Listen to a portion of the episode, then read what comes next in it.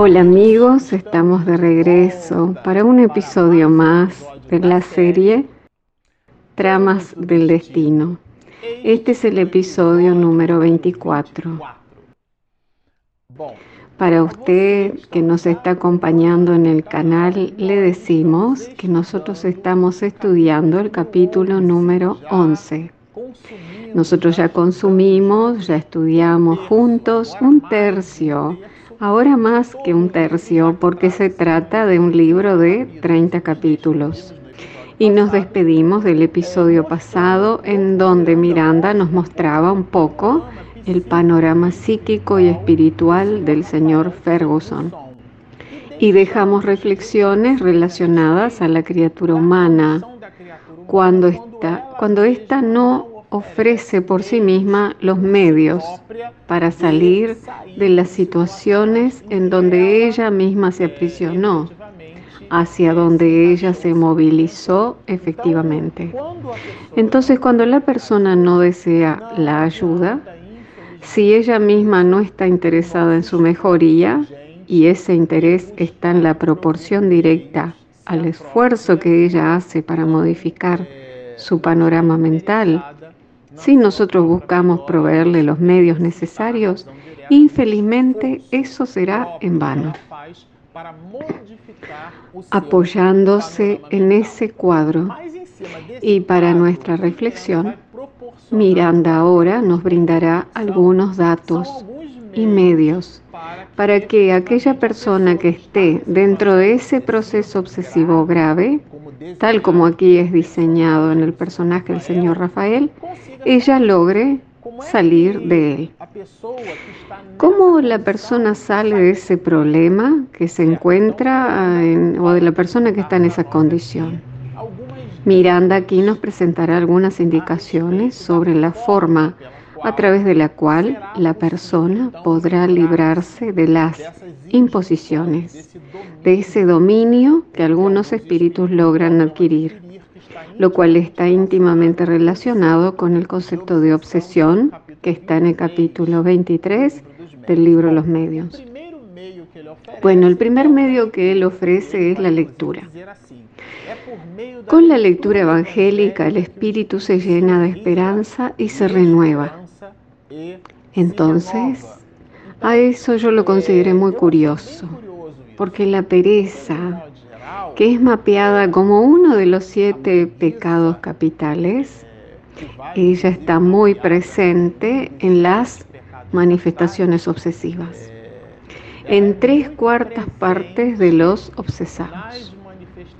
La criatura no ofrece su esfuerzo es muy interesante porque la lectura puede proporcionarle una modificación del panorama psíquico, eh, considerando que el espíritu obsesor no se interesa por ese cambio del panorama, porque él quiere que la persona permanezca en ese proceso de autopunición, de disculpismo, de no enfrentamiento.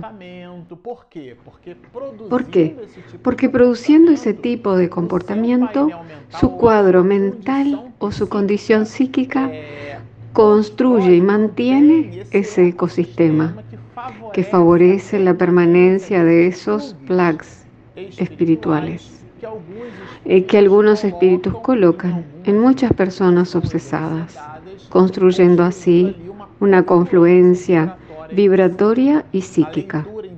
Entonces la lectura crea una distonía en ese proceso, porque la persona va a entrar en otra cuestión y esa concentración en otra proporción, en otro aspecto, favorecerá eh, en esa distonía un nuevo campo de oportunidades. Y a los espíritus obsesores no les agrada eso. Entonces potencian ese desarreglo psíquico, ofreciéndole al obsesado elementos eh, psíquicos e informaciones psíquicas de que él es un desgraciado, que él no puede, que él no logra, que él no puede enfrentarlo. Y él cree en eso, porque el proceso de simbiosis reverbera elementos de su propia condición emocional. Los espíritus potencian, pero ellos no construyen los sentimientos que nosotros no los poseemos. Recordemos que el obsesor no es un demonio, es un espíritu que tiene una relación de afinidad con nosotros, aquello que Allan Kardec denominará relaciones fluídicas, y por eso es muy importante tenerlo presente en mente. Y Miranda aquí puntualizará que las otras energías benéficas que lo predisponen bien, esas energías benéficas son exactamente el conjunto de pensamientos diferentes que la persona es capaz de construir eh, cuando está obsesada y construye a través de una lectura edificante. Ahora volvemos al tema del disculpismo, principalmente cuando él nos dice así. Es común encontrar gran número de obsesados en diversos grados de alienación que aseguran no poder leer. Observen qué interesante esto. Exactamente lo que comentábamos antes, anticipamos las observaciones de Miranda. La persona no tiene condiciones para hacer una lectura. Cuando tomo un libro, siento un inmenso sueño. No tengo condiciones para leer. Ya que Miranda ofrece a la lectura eh, como uno de los elementos necesarios para la construcción de esa distonía con los espíritus espíritus obsesores y sintonía con los espíritus más nobles. Usted lo entiende, ¿no es cierto? Bueno, Miranda aquí puntualizará que la mayoría de los obsesados presentan esa condición desfavorable para la lectura. Él la denominará alienación. La persona queda fuera de contexto. Por verse vencidos por incoercible letargo que los toma. Entonces ese incoercible letargo es como si fuera un piano en las espaldas, psíquicamente hablando, porque ella se siente incapacitada.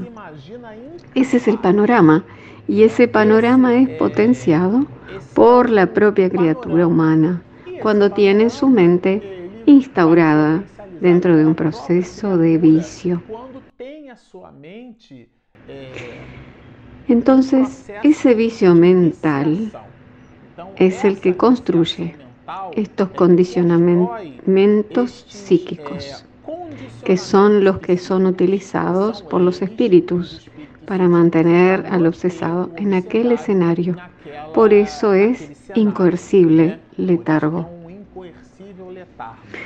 La mente viciosa, indisciplinada, acostumbrada a lo trivial, a lo burlesco y a lo insensato, rechaza la atención y el interés en el nuevo esfuerzo. Es la criatura humana la que mantiene su zona de confort. Aquellos programas de TV que yo a veces miro con mi esposa sobre la obesidad mórbida. La persona insiste en decir que ella no es capaz de caminar. Y en su psiquismo ella cree eso.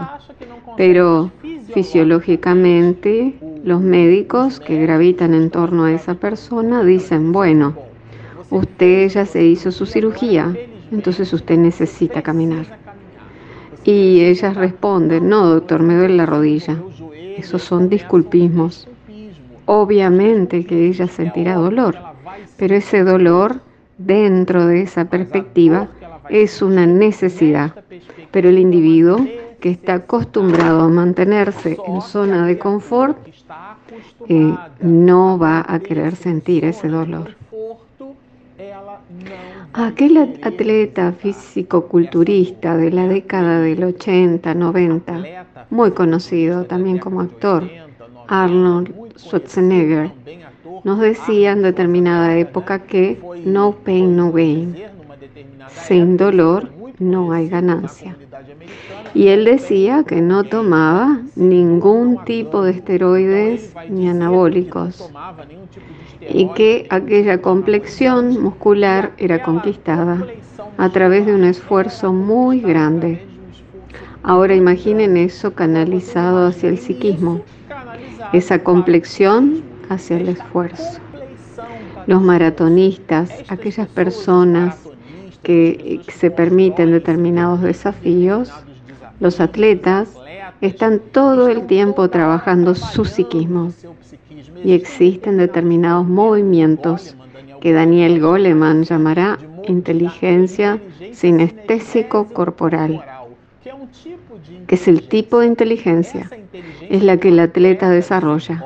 Ella trabaja con asuntos muy importantes, con desafíos de su propio psiquismo.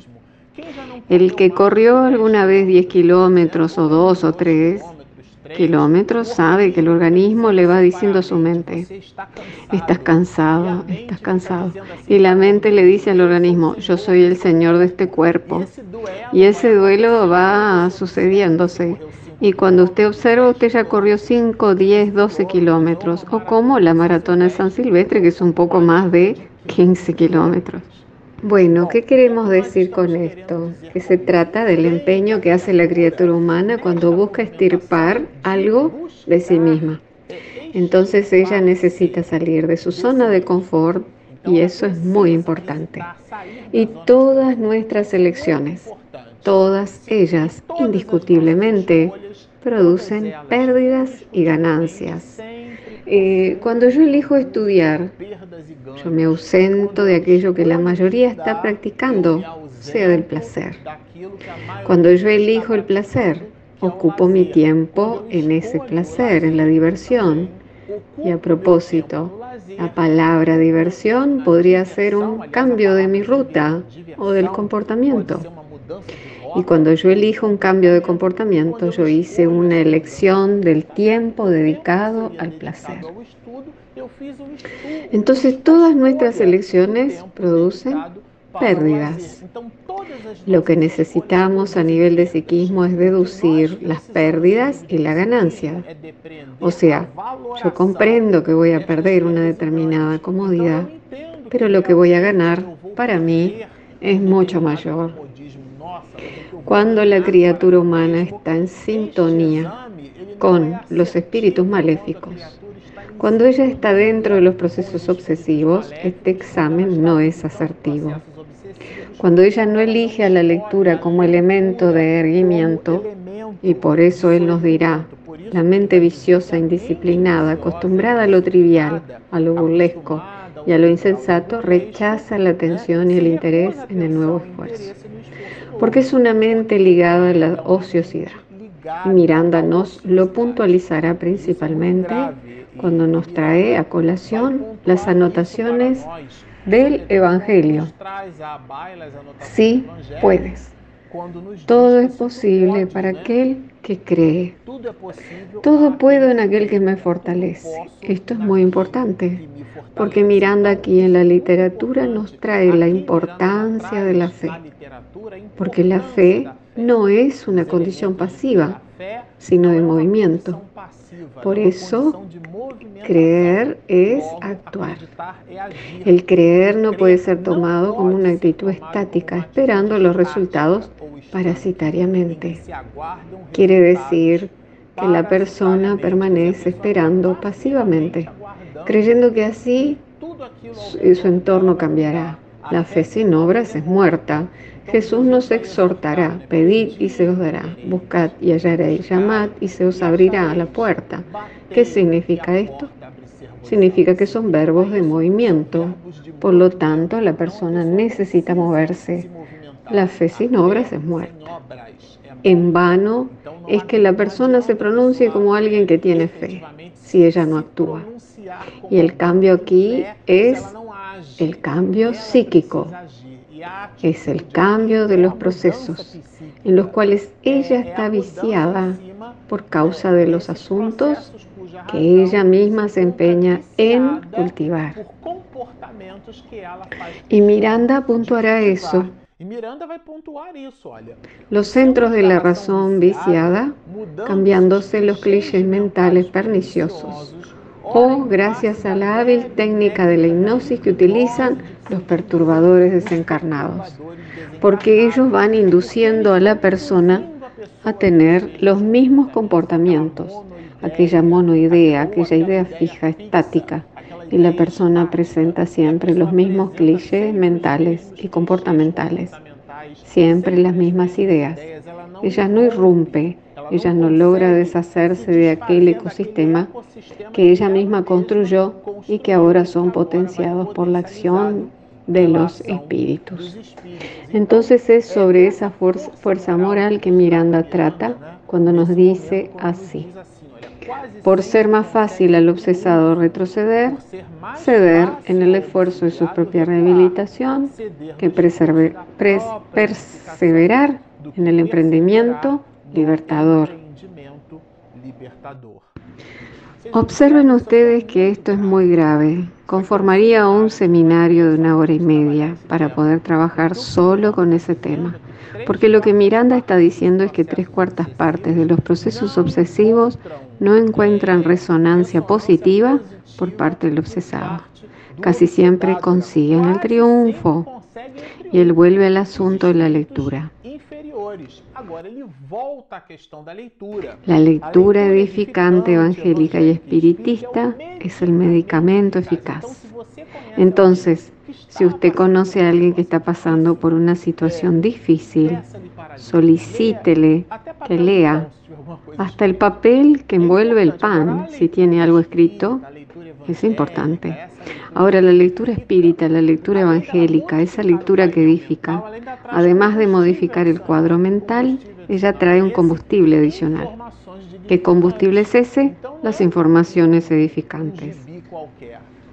Entonces no es un asunto cualquiera, son páginas de mensajes. Y Miranda aquí nos dirá que no es necesario que lea un capítulo entero, menos aún si se trata de alguien que está en distonía psíquica y busca su erguimiento en donde la persona cree que no tiene fuerzas morales. Ella lo cree así. Entonces, ¿qué sucede? Ella cree que no puede, que no logra. Entonces no es de buen tono que nosotros tomemos un capítulo entero del Evangelio y la obliguemos a la lectura. No es eso. Pero eso tampoco significa polarizar al otro extremo y no brindarle los mecanismos de lectura.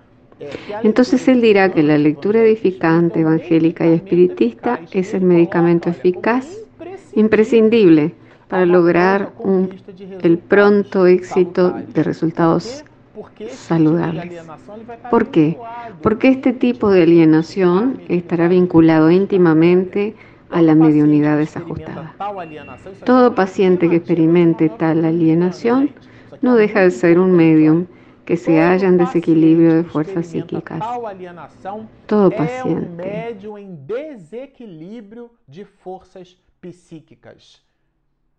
Eso es muy importante porque esos procesos de distonía, de obsesión, encuentra guarida, receptividad en el obsesado. Porque de un modo general, ese obsesado presenta aquellos elementos, a pesar de que sean elementos perturbados, de la mediunidad, insegura y, como decimos, de carácter perturbador. Y eso potencia el fenómeno y la lectura modifica ese panorama. Ahora, él va más allá de la lectura, porque la oración no es un placebo. Además de la lectura, la oración vitalizadora es el tónico que deben utilizar los pacientes de toda clase, o sea, todos nosotros, incluso estos, partiendo de ella para todas las realizaciones superiores de la vida. Entonces es muy importante la oración, así como Miranda ofrece y discurre sobre la lectura, él habla que la ausencia, el rechazo de la lectura, está íntimamente asociado a que el obsesado se juzga incapaz de realizar esa misma lectura. Y por una especie de pereza mental, él ahora nos traerá el elemento de la oración como elixir, a fin de que el optimismo vuelva y así el presente de esos dos grandes ingredientes. Vean qué interesante. El auxilio de otros ofreciendo palabras de confortamiento, lecciones de estímulo optimista, templa el corazón y suaviza la comprensión espiritual. Entonces aquí Él nos ofrece otro elemento, además de la lectura y de la oración, el diálogo fraterno y amigo. No necesita ni debe ser un diálogo dirigido hacia las preguntas del libro de los espíritus. Ah, porque Miranda dijo eso, porque Jesús dijo eso en el Evangelio, porque está escrito de esta o de la otra manera. No, nada de eso. Se trata de una relación de afecto. Es hablar con la boca del alma, hablar con afecto con el corazón. Mis discípulos serán reconocidos por lo mucho que se amaren, dijo Jesús. Y es eso de lo que trata aquí Miranda. Y Él nos hablará sobre eso con mucha propiedad, porque recordemos que Immanuel Filomeno de Miranda es un excelente estudioso de esos asuntos y nos presenta algo muy relevante, sin la insistencia que irrite. Aquí en este proceso ya nos está hablando de Cándido, pero con la perseverancia que conforta. Muy difícil es que encontremos ese equilibrio, sin la insistencia que irrite, sacar al individuo de la condición en la cual está, pero al mismo tiempo con la perseverancia que conforta al otro. Ese es el movimiento que nosotros debemos tener. Y aquí nosotros vamos a percibir que Miranda presentando una especie de dualismo, porque el señor Rafael, ahora acercado por el conjunto de informaciones dignificantes, él dirá que amaba a la hija, afirmó conmovido, y no obstante sentía una extraña sensación de placer al saberla casi loca. Y fue eso lo que le modificó su propio panorama. Vean qué interesante. Cuando él, tomó conocimiento de que la hija estaba en el más elevado grado de alienación mental, él cayó en postración, como un binomio, tanto en su condición de padre que amaba a su hija, como en algo extraño. En los pliegues más profundos de su alma, él sentía placer de aquel movimiento. Y eso le provocaba un inmenso drama psíquico, psicológico, pero ese drama nosotros vamos a estudiarlo en el próximo episodio. Bueno, nos quedamos por aquí y al finalizar siempre anunciamos el canal. Si usted aún no se suscribió, por favor hágalo. Espiritismo en Mediunidades. Del clic en like activando el motor de las búsquedas. Y eso favorece nuestro canal, por lo que nos sentimos muy agradecidos. Y para usted que nos está escuchando a través de herramientas de podcast, iTunes y Spotify, nosotros tenemos un aplicativo gratuito disponible en Google Play y en Apple Store. Bueno, están hechas las invitaciones. Descarguen nuestro app, suscríbanse a nuestro canal, síganos y mucha paz.